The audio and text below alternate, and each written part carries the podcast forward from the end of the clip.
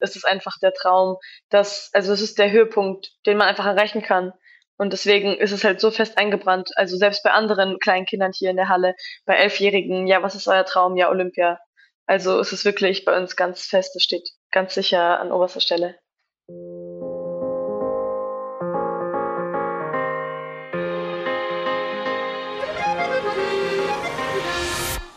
Herzlich willkommen zum Team Deutschland Podcast. Herzlich willkommen auf der Road to Paris. Mein Name ist Paul Burber, ich bin euer Host und wir befinden uns gemeinsam mitten auf dieser Road to Paris. Die Zeit rennt, wir sind schon im Dezember. 2023 neigt sich langsam, aber sicher dem Ende zu und die Olympischen Spiele in Frankreich rücken immer näher. Es geht richtig schnell. Und über diese aufregende Zeit sprechen wir mit den besten Athletinnen und Athleten vom Team Deutschland. Bevor wir starten, möchten wir uns noch bei unserem Partner bedanken. Dieser Podcast wird unterstützt von der Sparkassenfinanzgruppe. Heute ist Margarita Kolossow zu Gast. Ich bin immer wieder super geflasht, wie klar und mit was für einer Einstellung zum Sport und zur Gesellschaft sich junge Athletinnen schon platzieren und wie stark sie ihre Meinung artikulieren können. Und Margarita ist auf jeden Fall eine davon. Die rhythmische Sportgymnastin ist 19 Jahre alt und ihr habt es vielleicht mitbekommen, beim Team von der rhythmischen Sportgymnastik, kurz RSG, läuft es gerade richtig, richtig gut. Alle Quotenplätze für die Olympischen Spiele nächstes Jahr sind gesichert und eine fünffache Weltmeisterin ist in den eigenen Reihen. Margarita hat ebenfalls eine Silbermedaille bei der WM in diesem Jahr geholt. Nicht wundern, ich darf sie Marga nennen. Das dürft ihr nach dem Podcast bestimmt auch, wenn ihr ihn durchgehört habt. Wir gehen direkt rein. Los geht's.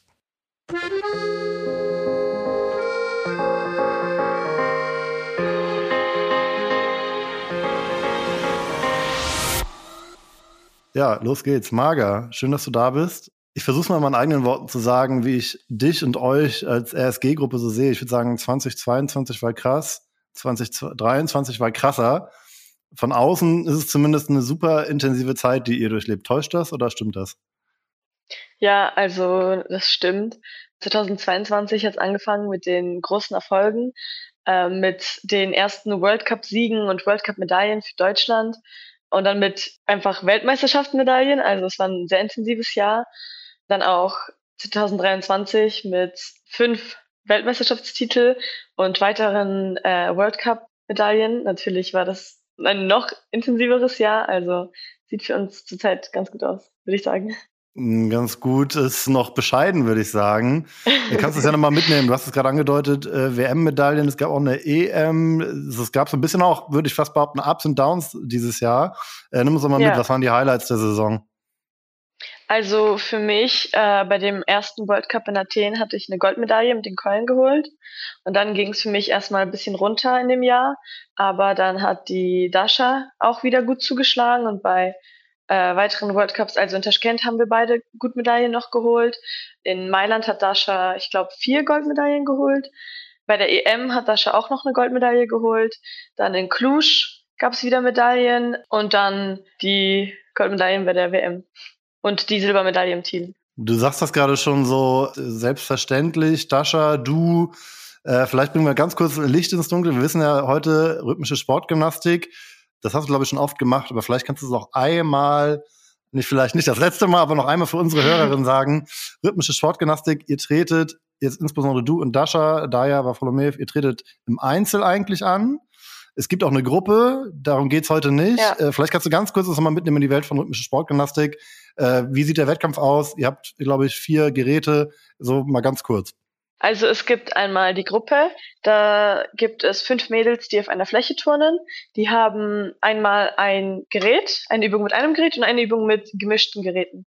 Dieses Jahr ist es fünf Reifen und die andere Übung mit drei Bändern und zwei Bällen. Genau, unsere Gruppe hat dieses Jahr auch die Olympia-Quali geschafft und das Besondere ist halt, die turnen im Team. Und dann gibt es den Einzel, das machen die Dasha und ich. Da ist eine Übung eineinhalb Minuten lang nur und man tritt mit allen vier Geräten auf und das ist unser Mehrkampf. Und der Mehrkampf ist dann auch die Disziplin, also die vier Geräte, kannst du die nochmal nennen? Das sind Reifen, Ball, Keule und Band. Reifen, Ball, Keule, Band, merke ich mir. Und die in Kombination sind dann der Mehrkampf und der Mehrkampf ist dann sowohl bei euch im Einzel als auch in der Gruppe olympisch, richtig? Genau, ja. In der Gruppe dann die zwei Übungen und bei uns alle vier Übungen. Alles klar. So, dann haben wir das jetzt schon mal äh, in den Büchern sozusagen, das haben wir safe. Jetzt wissen wir ungefähr, äh, worum es geht. Und du sagst es schon die ganze Zeit so selbstverständlich. Äh, Dasha holt mal hier Gold, du holst mal da Gold, Weltcup, äh, dann die WM. Ihr tretet aber im Einzel an, siehst du euch trotzdem irgendwie als, als Team? Ihr trainiert viel zusammen wahrscheinlich? Ja, natürlich, weil wir auch schon ziemlich lange zusammen trainieren. Ich kenne ja Dasha auch, seitdem sie hergekommen ist nach Deutschland. Zu sehen, wie sie halt aufgewachsen ist, ist halt auch ganz toll. Und man hat natürlich eine Bindung, wenn man zusammen aufwächst und ja, einfach so viel Zeit in der Halle zusammen verbringt. Wir verbringen ja jeden Tag, bis halt auf unseren freien Tag zusammen. Ja, gehen ja durch, durch Höhepunkte und durch so Tiefpunkte zusammen durch. Also das bindet natürlich. Jetzt soll es aber heute nicht um Dasha gehen, sondern um dich. Und ähm, ihr hattet dieses Jahr die WM in Valencia. War, glaube ich, ein total verrücktes Event. Da war super Stimmung. Klar, Dasha war übertrieben erfolgreich. Das schwebt so über allem immer, ne? Die Wahrnehmung, fünf goldene Medaillen, äh, historisch sozusagen. Du hast aber auch was ganz Tolles geschafft. Du hast den zweiten Einzelplatz, den Quotenplatz für deinen äh, Verband geholt, richtig? Ja, richtig. Nimm uns mal mit, wie war das? War das dein Ziel für den Wettkampf? Äh, wie hast du das gemacht? Also ja, das war das Ziel, also für mich, was wir einfach uns gestellt hatten. Die Wettkämpfe davor lief es nicht gut. Ich habe die ganze Zeit Fehler gehabt und war sehr unstabil bei Wettkämpfen und habe einfach viele Fehler zugelassen. Und dann haben wir uns einfach gedacht, ja, was können wir für die WM machen, dass ich stabil durchkomme? Weil wenn ich keine Fehler oder so bis auf einen Fehler alles andere sauber turne, dann ist es möglich, dann schaffe ich es, äh, das Olympiaticket zu holen. Und dann haben wir halt davor ein bisschen meine Schwierigkeit runtergestraubt und wirklich sehr an der Stabilität gearbeitet. Dann bei der WM meine erste Übung. Ich gehe mit dem Ball raus und der Ball war mit das unstabilste Gerät für mich diese Saison.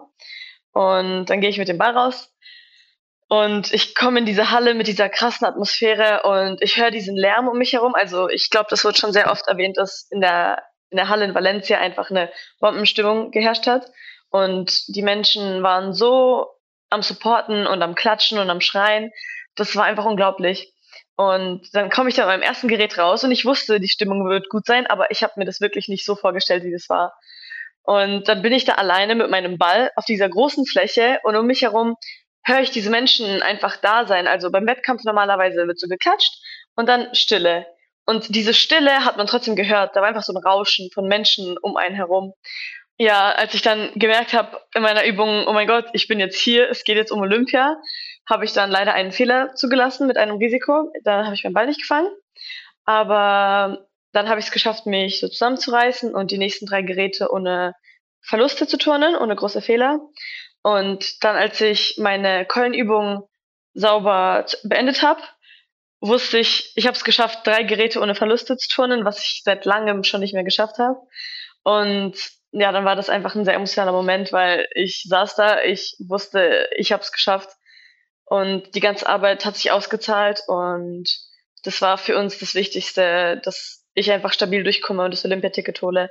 Für mich ging es gar nicht so um die Gerätefinals oder um irgendwelche Medaillen. Dafür haben wir auch die Schwierigkeit runtergeschraubt und haben es nicht riskiert, damit das Ticket einfach safe ist.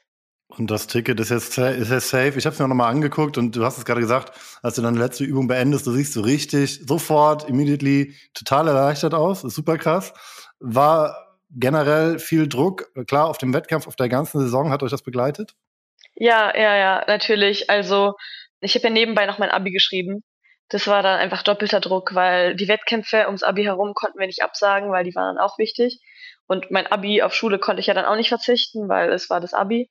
Auch noch kurz einen Tag vor, dem, vor den Finals äh, hatte ich noch mein mündliches Abi gemacht. Also das war wirklich sehr stressig für mich ähm, bis zum Juli hin.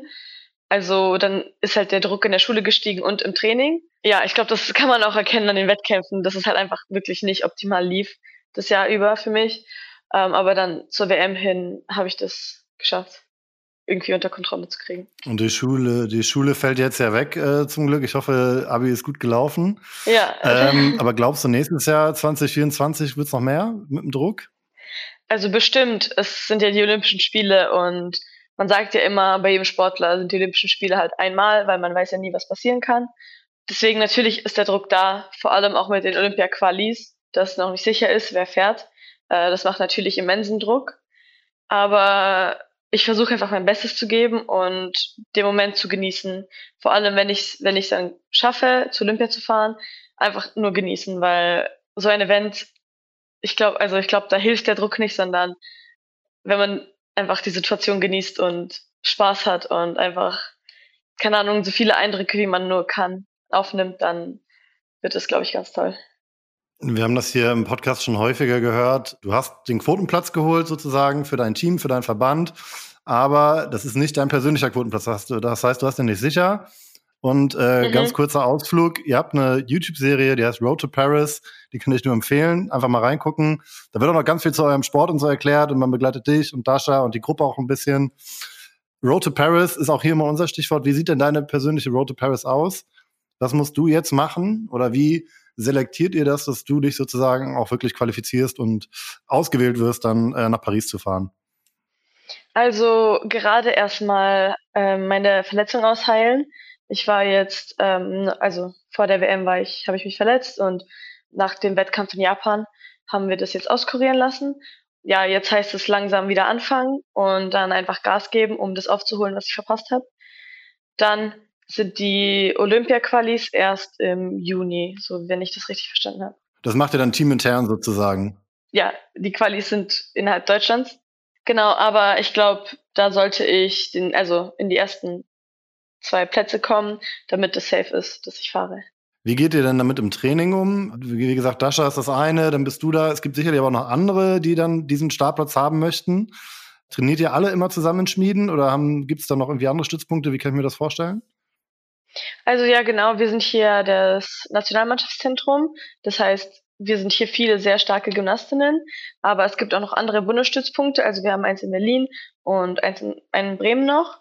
Deswegen sieht man natürlich nicht die ganze Konkurrenz, aber die starken Trainingskameraden sind ja trotzdem da. Und natürlich sind wir hier eine große Familie und man sieht sich nicht wirklich als Konkurrentinnen, sondern als Freundinnen oder sogar sehr gute Freundinnen. Und deswegen sieht man das halt einfach nicht wirklich als Konkurrenzkampf im Training an. Aber natürlich geht's dann irgendwo, ist ja trotzdem der Sport vorhanden. Und dann könnte man das halt einfach als Motivation sehen, wenn man sieht, oi, siehst du gut, dann schaffe ich das auch. Halt könnte man einfach als, das nicht als Kampf sehen, sondern so gegenseitiges Motivieren. Weil halt auch so gute Verhältnisse bei uns hier herrschen. Das ist eigentlich ein schöner Gedanke, finde ich gut. Jetzt ist ja so, 2024 wirft schon, wirft schon seine Schatten voraus. Du bist noch nicht safe dabei sozusagen, aber denkst du schon viel an Paris? Bist du mit dem Kopf schon mal da gewesen? Natürlich ist es die Motivation. Seit man klein war, träumt man von Olympia natürlich. Und nachdem ich ja jetzt das Olympiaticket geholt habe, träume ich ja schon davon, halt auch schon länger. Also es ist halt wirklich ein Traum und ich für das für den Traum bin ich auch bereit, wirklich viel und alles zu geben. Deswegen natürlich denke ich da oft dran und ja, gebe einfach Gas, um dahin zu kommen. Kurze Werbung mit einem wichtigen Hinweis. Überall in Deutschland stehen die Sparkassen an der Seite der Menschen und ermöglichen ihnen die wirtschaftliche und soziale Teilhabe. Im Sport engagieren sie sich jährlich mit rund 90 Millionen Euro für Vereine, das deutsche Sportabzeichen, die Eliteschulen des Sports und für die Athletinnen und Athleten von Team Deutschland und Team Deutschland Paralympics. So schaffen die Sparkassen und ihre Verbundpartner viele große Momente im Breiten wie im Spitzensport. Und warum? Weil es um mehr als Geld geht. Ich bin immer total beeindruckt, weil äh, du redest sehr erwachsen schon darüber. Man muss ja sagen, du gehörst auch bei den, bei den rhythmischen Sportgymnastinnen so mit fast zu den Älteren schon, würde ich behaupten. Ne? Du bist 19. Mhm. Äh, ja. Ihr seid also alle relativ jung.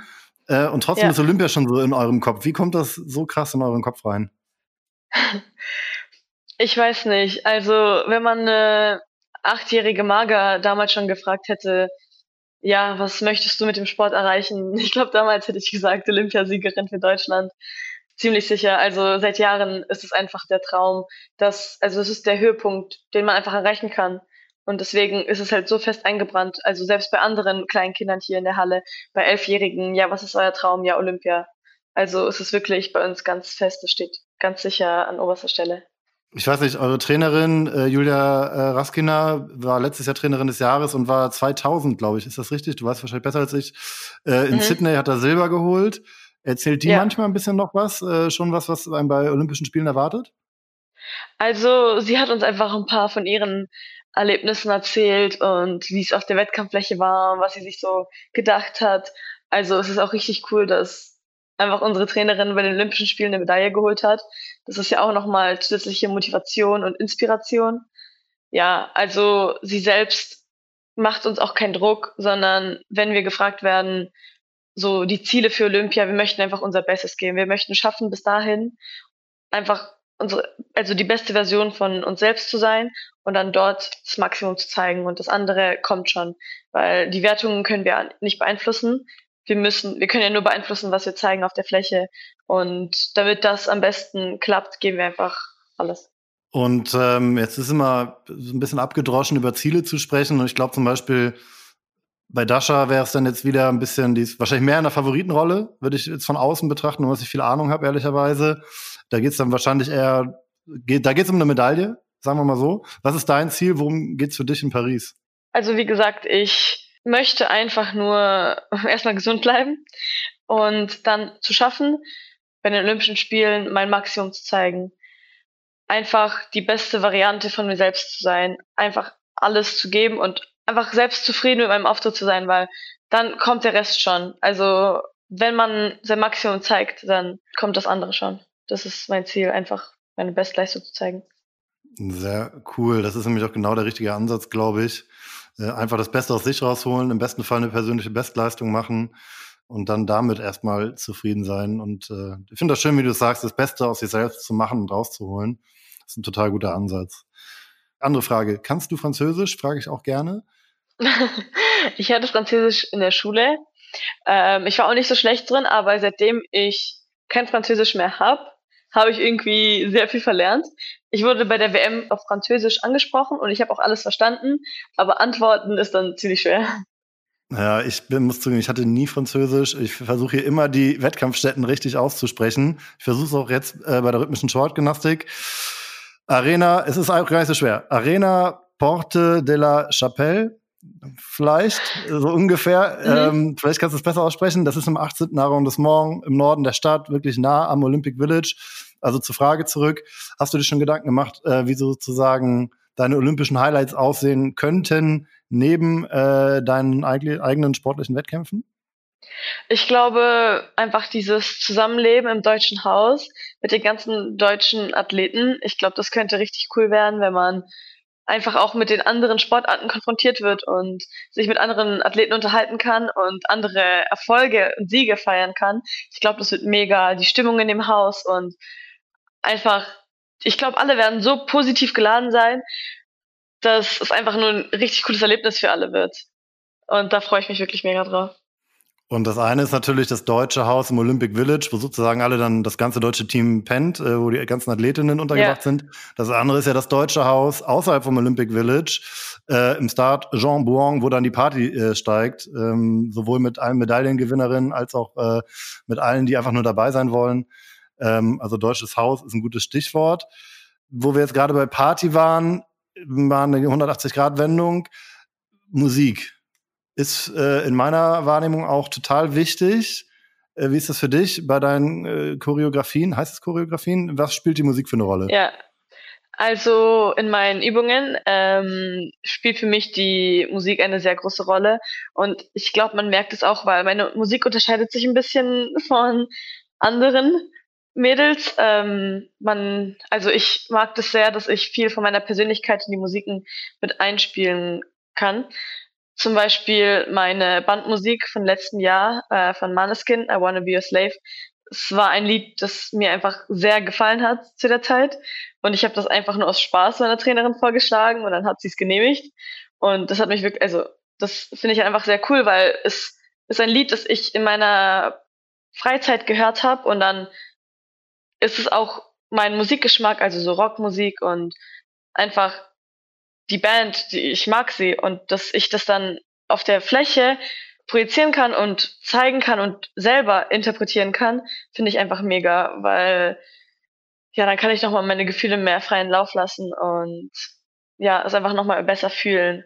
Zum Beispiel auch meine Ballübung. Also wir wollten Feeling Good, das Lied nehmen, aber dann habe ich halt das Cover von Muse gefunden und das fand ich halt nochmal besser, weil Muse ist einer meiner Lieblingsbands und dann habe ich halt nochmal eine bessere Bindung zu dem Lied, zu der Musik, zu dem Text und zu allem und das ist für mich einfach, ich finde es einfach richtig cool, dass ich Musiken habe, die mir persönlich sehr gefallen und die auch meine Persönlichkeit widerspiegeln.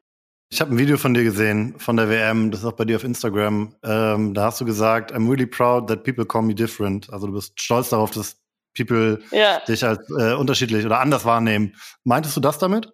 Auch. Also da wurde ich halt gefragt, ähm, und die Frage war für mich selbst schon ein Kompliment. Ich wurde gefragt, irgendwie, ich soll mein Gefühl beschreiben, dass ich anders genannt werde und oder irgendwie, dass ich so eine eigene Art in der rhythmischen Sportgymnastik habe, die, die vielen gefällt.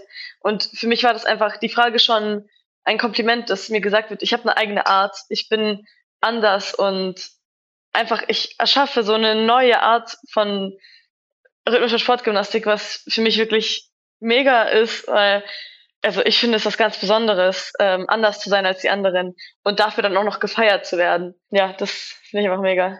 Kannst du das beschreiben, deine eigene Art? Das ist ja deine Persönlichkeit sozusagen, was du ja gerade schon so ein bisschen beschrieben hast. Aber was unterscheidet das sozusagen von all den anderen rhythmischen Sportgymnastinnen? Was, was ist deine eigene Art?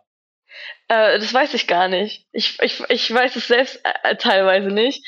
Äh, das wurde mir schon halt früher gesagt, als ich kleiner war, dass ich, wenn, wenn ich turne, spürt man meine Energie. Und das kriege ich jetzt immer wieder zu hören. Und bei der WM haben mir das so viele gesagt, dass wenn ich turne, ich nehme die Menschen mit, also ich will nicht abstreiten, dass das kein anderer macht. Ähm, ich ich habe einfach sehr viel Rückmeldung dafür bekommen, dass ich die Zuschauer mitnehme, dass die meine Energie spüren, dass wenn ich turne, die fühlen mich und ähm, kriegen Gänsehaut und ja, ich, ich nehme sie einfach mit und die können mich spüren. Einmal das und ich glaube auch, dass ich so einfach anders bisschen aussehe. Ich bin ja, ich sehe ja nicht aus wie eine typische rhythmische Sportgymnastin. Ähm, das gefällt halt auch vielen. Kannst du beschreiben, was es dir bedeutet, auf die Bühne zu gehen, so gut wie es geht zu turnen und dann den Applaus zu bekommen? Es bedeutet mir super viel, wenn es klappt, weil in letzter Zeit hat es halt einfach sehr oft nicht geklappt, gut zu turnen.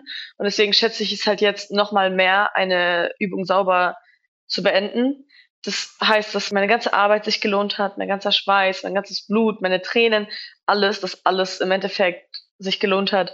Und ja, dann nicht nur meine Arbeit, sondern also wenn wir Erfolge erbringen, dann ist es ja auch Belohnung für die ganzen Menschen, die etwas in uns reinstecken, für unsere Trainer, Physios, Psychologen, alles, alles mögliche, Balletttrainer, alles. Ähm, alle Menschen, die bei uns im Team sind, stecken ja etwas in uns hinein. Und dann durch Erfolge kriegen die das ja auch ein bisschen ausbezahlt. Gibt es sowas wie einen, ähm, ich nenne es mal magischen Moment während, während einer Übung, wo du einfach merkst, okay, das ist es, ich weiß, es geht jetzt noch 30 Sekunden, aber ich, ich, es läuft, ich werde hier alles sauber runtertun und alle lieben es gerade. Gibt es diesen magischen Moment?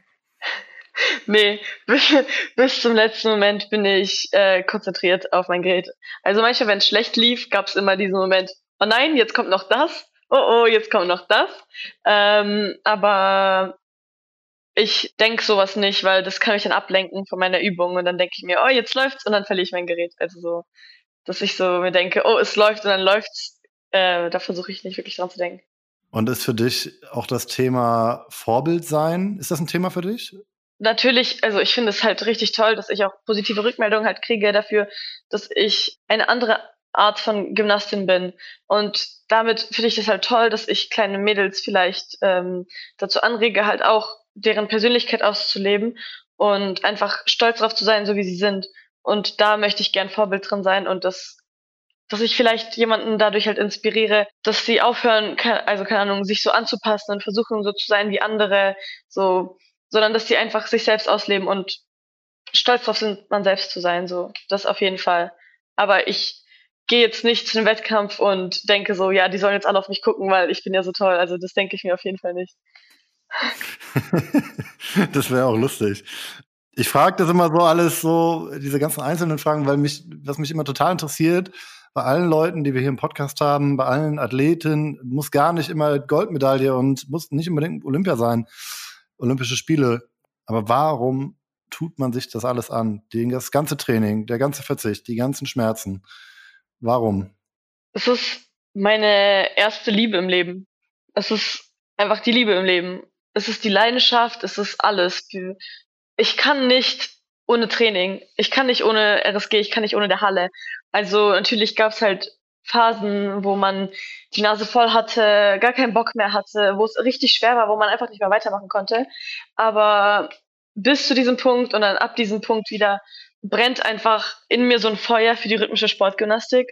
Und seitdem ich klein war, war es da und jetzt ist es halt immer noch da. Und das lässt mich einfach nicht ruhen und lässt mich halt, also es brennt und ich muss trainieren, ich will das machen, ich habe Spaß dran, ich, ich brenne einfach dafür. So. Ich hatte zum Beispiel nach der WM zwei Wochen frei bekommen, ich habe nicht die zwei Wochen abgewartet, ich war früher in der Halle und so immer. So war es auch schon immer. Ja, ich habe frei, aber ich komme früher in die Halle, weil ich kann einfach nicht ohne. Eine letzte kurze Werbeunterbrechung mit der Empfehlung auf die aktuelle Episode vom Team Deutschland Paralympics Podcast für euch. Jeder Mensch hat auf jeden Fall irgendwie die Chance, irgendwas zu erlernen. Wie gut es dann klappt, kann man danach sehen, aber auf jeden Fall überhaupt irgendwas sich mal zu trauen oder anzugucken, sollte jetzt irgendwie ähm, auf jeden Fall machbar sein.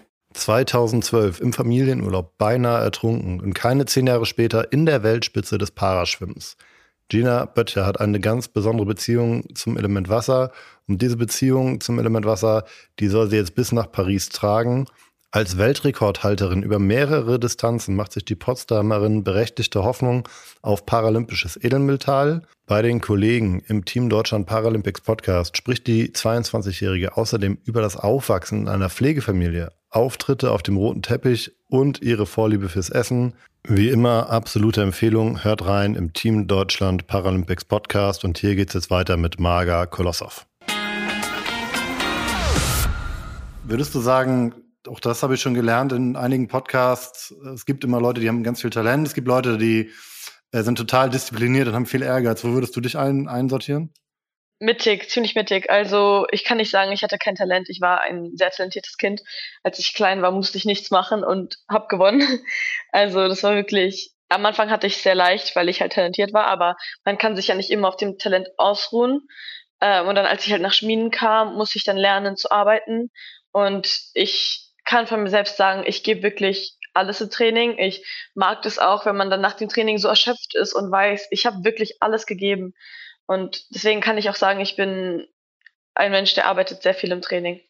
Lass uns doch mal ein bisschen zurückspringen. Ich habe das vorhin schon so angedeutet. Ihr seid noch gar nicht so alt. Ich nenne schon mal jetzt ihr, ihr als RSG-Gruppe sozusagen. Was sind deine ersten olympischen Erinnerungen aus dem Fernsehen? Wahrscheinlich ich sag mal, äh, Rio wird da sein, ist da auch äh, London. Was sind so deine ersten Erinnerungen an Olympische Spiele? Also London, ich glaube, da war ich halt noch ein bisschen zu klein. Da kann ich mich nicht wirklich dran erinnern oder ob meine Familie das auch damals wirklich geschaut hat. Ähm, ich weiß einfach nur, Evgenia Kanaeva hat gewonnen und das war wirklich sehr schön, ähm, halt anzusehen so. Aber so richtig kann ich mich erinnern, wie wir Olympiade in Rio geschaut haben das war wirklich eine Achterbahn an Emotionen für mich damals, weil meine Lieblingsgymnastin war damals Margarita Mamun. Wegen dem Namen, weil ich damals noch klein war, war ich so, oh, die heißt Margarita, das finde ich toll. Aber dann wurde das halt zu mehr als nur der Name. Also sie war eine wirklich für mich außergewöhnliche Gymnastin und ich fand sie richtig toll. Aber sie war, die hat sich immer abgewechselt mit der anderen russischen Gymnastin, Jana Kudryavtseva. Und sie war die Favoritin. Alle haben eine Goldmedaille von ihr erwartet. Dann hat sie einen Verlust gehabt in ihrer Köln-Übung und Margarita Mamun hat gewonnen. Und für mich war das damals so ein tolles Gefühl. Also nicht, dass sie verloren hat, sondern dass halt meine Lieblingsgymnastin gewonnen hat. Das war für mich einfach auch so inspirierend und motivierend, dass auch wenn die Gymnastin die ganze Zeit Nummer zwei war, ständig Geräteverluste zugelassen hat, konnte sie trotzdem an dem wichtigsten Tag in ihrem Leben ihre Bestleistung erbringen und dann das Gold gewinnen. Das war damals so die prägnanteste Erinnerung für mich an Rio. Gibt es Athletinnen, die du damals, ich sag mal, angehimmelt hast oder angefeuert hast, die du dann später nochmal getroffen hast? Ja, auch äh, die deutsche Gymnastin Jana Beretzko, sie hat auch eine richtig gute Olympiade hingelegt äh, in Rio. Das war auch wirklich mega für mich. Und dann komme ich nach Schmieden und ich sehe sie und sie hält sich mit mir. Und sie war auch einer meiner größten Stars damals im Leben. Also das war wirklich richtig cool. Dann habe ich einige Gymnastinnen von Rio getroffen und ich finde es immer was richtig Cooles zu wissen, dass die bei der Olympiade dabei waren und das einfach durcherlebt haben. Und ich glaube, das gibt ihnen nochmal so, ein, so eine Weisheit im Leben einfach und im Sport. Es gibt ihnen so, ich weiß nicht, wie ich das sagen soll, einfach nochmal so Ehre und dass ich sie so sehr respektiere. Jetzt haben wir auch schon gehört, Spanien war bei der WM relativ RSG verrückt, ganz tolle Fans. Hast du eine Ahnung, hattet ihr schon mal einen Wettkampf in Frankreich? Ist Frankreich ein RSG-Land? Äh, was erwartest du da sozusagen von der, von der Crowd? Also ich hatte noch nie so einen wirklich großen Wettkampf in Frankreich, aber ich weiß, dass die Fans dort halt auch sehr viel klatschen, schreien, einfach sehr gut supporten. Ähm, ich glaube, die Halle bei Olympia wird nicht nur mit Franzosen gefüllt sein, sondern einfach allgemein mit der ganzen RSG-Community. Und deswegen bin ich sicher, dass die Stimmung halt wieder mega gut sein wird, weil halt einfach Menschen sich Tickets geholt haben, glaube ich, die auch wirklich für die Sportart brennen und sehr ja, interessiert dran sind. Deswegen glaube ich, die Stimmung wird mega. Auch das machen wir gerne häufiger. Wir wissen, Tickets genau für den Wettkampf, genau für den Tag zu bekommen, ist manchmal schwer. Trotzdem gebt, was ihr könnt, liebe Zuhörerinnen, kommt nach Paris, äh, feuert alle Athletinnen an, alle Athleten, äh, mager, ganz wichtig. Kommt ins Deutsche Haus, kommt auf die Fanzone und äh, ich glaube, selbst wenn man vor Ort ist und zum Beispiel ihr geht oder fahrt durch die Stadt und ihr seht einfach viele, trefft Leute, Menschen, die euch irgendwie die Daumen drücken. Ich glaube, selbst wenn die nicht in der Halle sind, ich glaube, das wird schon helfen. Ja, auf jeden Fall. Jetzt haben wir hier ganz viel über Erfolge und teilweise auch nicht Niederlagen, aber auch mal schwierige Momente gesprochen. Ähm, was uns immer interessiert ist, was sind denn für dich Momente, ähm, sowohl persönliche, sportliche, als auch vielleicht Sachen, die du in Erinnerung hast. Was sind für dich Momente, die für immer bleiben? Woran wirst du dich zum Beispiel für immer erinnern? Wenn wir jetzt mal von den positiven Momenten sprechen, meine erste World Cup Goldmedaille 2022 in Taschkent. Davor hatte ich eine sehr schwere Zeit und im Dezember 2021 hatte ich eine Fuß-OP und hatte Schwierigkeiten wieder zurückzukommen und einfach psychische Schwierigkeiten, auch mit dem Sport und hatte einfach eine sehr schwere Phase.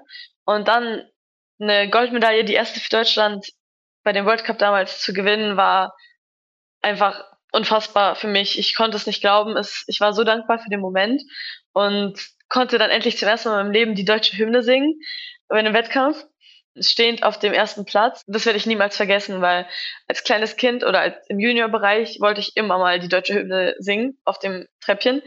Und es hat nie zusammengepasst. Entweder ich wurde Erste und bei dem Wettkampf hat man dann die Hymne nicht gespielt oder man hat die Hymne gespielt und ich wurde nicht Erste. Und dann zum ersten Mal konnte ich die Hymne singen auf den Treppchen und das war einfach ein sehr emotionaler Moment und das werde ich nie vergessen. Ähm, dann außerdem die Silbermedaille mit dem Team dieses Jahr.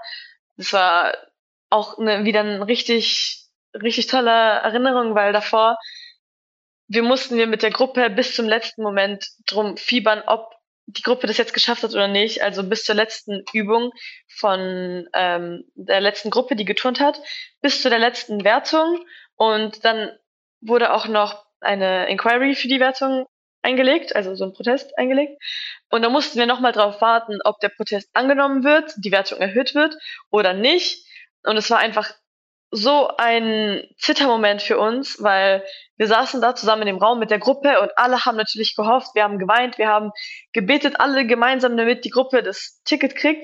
Und dann haben die das Ticket gewonnen und dann hatten wir noch Silber mit dem Team und das war einfach so, also deswegen ist für mich dieses Silber dieses Jahr mit dem Team einfach so unvergesslich, weil davor am Tag davor habe ich mein Ticket geholt, dann hat die Gruppe das Ticket geholt und dann haben wir noch Silber alle gemeinsam, wo wir unseren Erfolg alle gemeinsam feiern konnten. Also das war auch wieder einfach unvergesslich, genauso wie ähm, mein Olympiakotenplatz. Also wie ich da auf der Fläche da saß und wusste, ich habe das Ticket geholt, das werde ich glaube ich nie vergessen. Marga, ich nehme mit, du bist trotz Individualsportart eine absolute Teamplayerin. Finde ich total schön, wie ja. du die Momente gemeinsam sozusagen beschreibst. Trotzdem noch einmal die Frage, gibt's wahrscheinlich auch negative Momente, die in, in Erinnerung bleiben? Zu viele, würde ich sagen. Ja, keine Ahnung, so im Juniorbereich hatte ich viele, also liefen bei mir immer dann so die Höhepunkte der Saison nicht so gut. Also die JEM lief im Vergleich zu den anderen Wettkämpfen der Saison nicht gut. Die JWM hatte ich auch wieder Fehler zugelassen. Dann natürlich Verletzungen, sowas vergisst man auch nicht. Das prägt ein, dass man aussetzen muss, nicht trainieren kann. Ähm, genau, oder halt so einfach, wenn man beim Wettkampf nicht so sein Maximum zeigen kann, das, was ich halt in letzter Zeit sehr viel hatte, das bleibt mir einfach in Erinnerung, dieses negative Gefühl nach den Wettkämpfen in letzter Zeit, dass ich weiß, ich kann mehr und ich finde es einfach schade, dass ich nicht geschafft habe, mehr zu zeigen. Genau, deswegen diese Saison nicht wirklich eine Sache, die in Erinnerung, also eine negative Sache, die in Erinnerung bleibt, sondern so gro der Großteil der Wettkämpfe, weil ich es einfach nicht geschafft habe, das beim Wettkampf abzurufen, was ich im Training die ganze Zeit geschafft habe.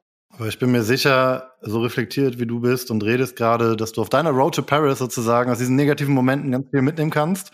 Das sagt man manchmal so abgedroschen, ja. aber da bin ich mir bei dir wirklich sicher. Ähm, wir sind eigentlich schon am Ende, okay. aber du hast es so schön gesagt vorhin, nicht unbedingt Vorbild sein, aber wenn du, wenn du junge ähm, Athletinnen inspirieren kannst, so zu sein, wie sie sind, und äh, vielleicht mit rhythmischer Sportgymnastik anzufangen, dann hast du schon viel getan. Jetzt hast du hier nochmal die Chance, ähm, warum Faszination rhythmische Sportgymnastik? Warum damit anfangen? Warum lohnt sich das? Also da, da spielt halt sehr viel mit rein. Einmal, man wird einfach diszipliniert. Und jetzt, wenn ich erwachsen bin, schätze ich das sehr, dass ich diszipliniert bin. Und ich glaube, es öffnet mir viele Türen für die Zukunft. Und ich habe wirklich Vorteile im Vergleich zu manch anderen, dass ich so diszipliniert bin und ja, einfach auch fokussiert sein kann und ja, einfach meine Energie in eine Richtung schicken kann dann macht man halt einfach Sport, was einen äh, den Körper ja fit hält und man ist sportlich. Außerdem tanzt man und man macht nicht einfach nur irgendeinen Fitness, sondern man tanzt auch und kann seine Emotionen freien Lauf setzen und sich ja sozusagen zeigen und äußern und einfach, keine Ahnung, so öffnen auf der Fläche da man ja die Musik interpretieren kann, wenn man seine Gefühle einfach frei in Lauf setzen kann. Und das kann man auch bei wenigen Sportarten wirklich die Gefühle freisetzen. Außerdem sieht es halt wunderschön aus und man hat glitzernde Anzüge an und man hat vier unterschiedliche Geräte und alle Geräte sind unterschiedlich und man kann coole Sachen mit den ganzen Geräten machen. Ähm, also das hat mir auch immer Spaß gemacht als kleines Kind, dieses, diese abwechslungsreichen Geräte, dann auch dieses Teamgefühl, dass man einfach als Team existiert und man Trainingskameraden hat und man sich gegenseitig unterstützt und alle füreinander da sind und ja, ich weiß nicht, ich glaube, ich, ich weiß nicht, ich glaube, mir fällt gerade noch irgendwas nicht ein, weil die Sportart ist einfach so vielfältig und so toll und es kann so viel von aus dem Inneren von einem selbst kommen und man kann so viel freien Lauf setzen, äh, wie finde ich in wenig anderen Sportarten.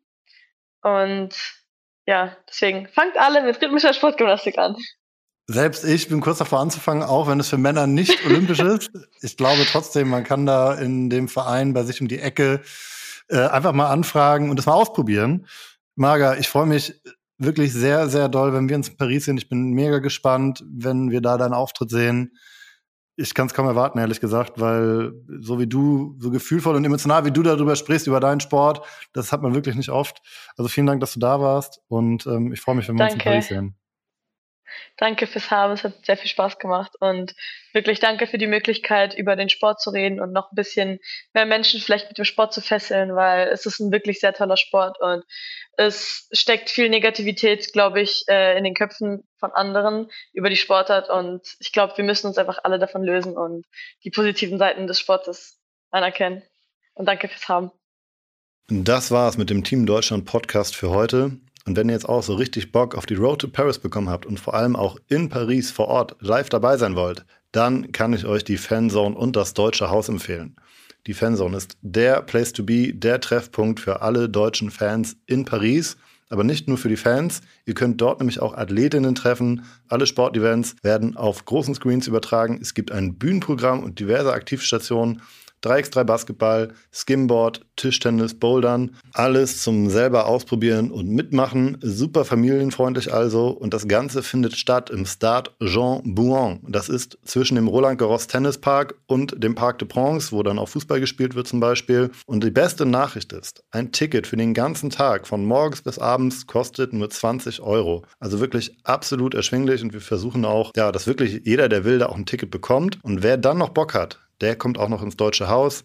Das ist sozusagen der Hospitality-Bereich, direkt neben der Fanzone, auch in dem Stadion. Und da werden dann ja die ganze Nacht Medaillen gefeiert, wenn man es genau nimmt. Und das ist dann so ein exklusiver und natürlich auch etwas kostspieligerer Ort, wo man dabei sein kann. Aber es ist wirklich eine einmalige Erfahrung. Und wer da auf einmal ja, den Bundespräsidenten neben sich stehen hat oder irgendwelche Promis, die er so aus dem TV kennt oder halt natürlich die Athletinnen, die gerade eine Medaille, eine Goldmedaille geholt haben zum Beispiel, der wird auf jeden Fall einen unvergesslichen Abend haben. Und das verspreche ich euch, der oder die wird wiederkommen wollen ins Deutsche Haus. Haus. Also schaut euch beides mal an. Fanzone und Deutsches Haus, da ist für jeden was dabei www.teamdeutschland.de einfach ganz oben im Header schauen. Da kommt ihr dann direkt weiter zu den Tickets und zu weiteren Infos. Und wir freuen uns dann, wenn wir euch in Paris treffen.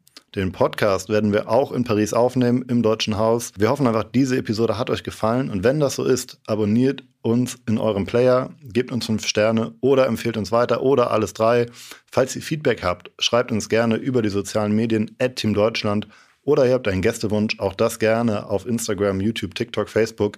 Einfach überall, wo ihr uns folgt und wo ihr uns erreicht. Außerdem hört den Team Deutschland Paralympics Podcast. Ich weiß, sehr viele Hausaufgaben, aber es lohnt sich wirklich sehr. Und ich freue mich, wenn ihr auch in der nächsten Episode auf der Road to Paris wieder dabei seid. Sage Dankeschön an Maniac Studios für die Postproduktion und warte dann mit der nächsten Episode vom Team Deutschland Podcast auf euch.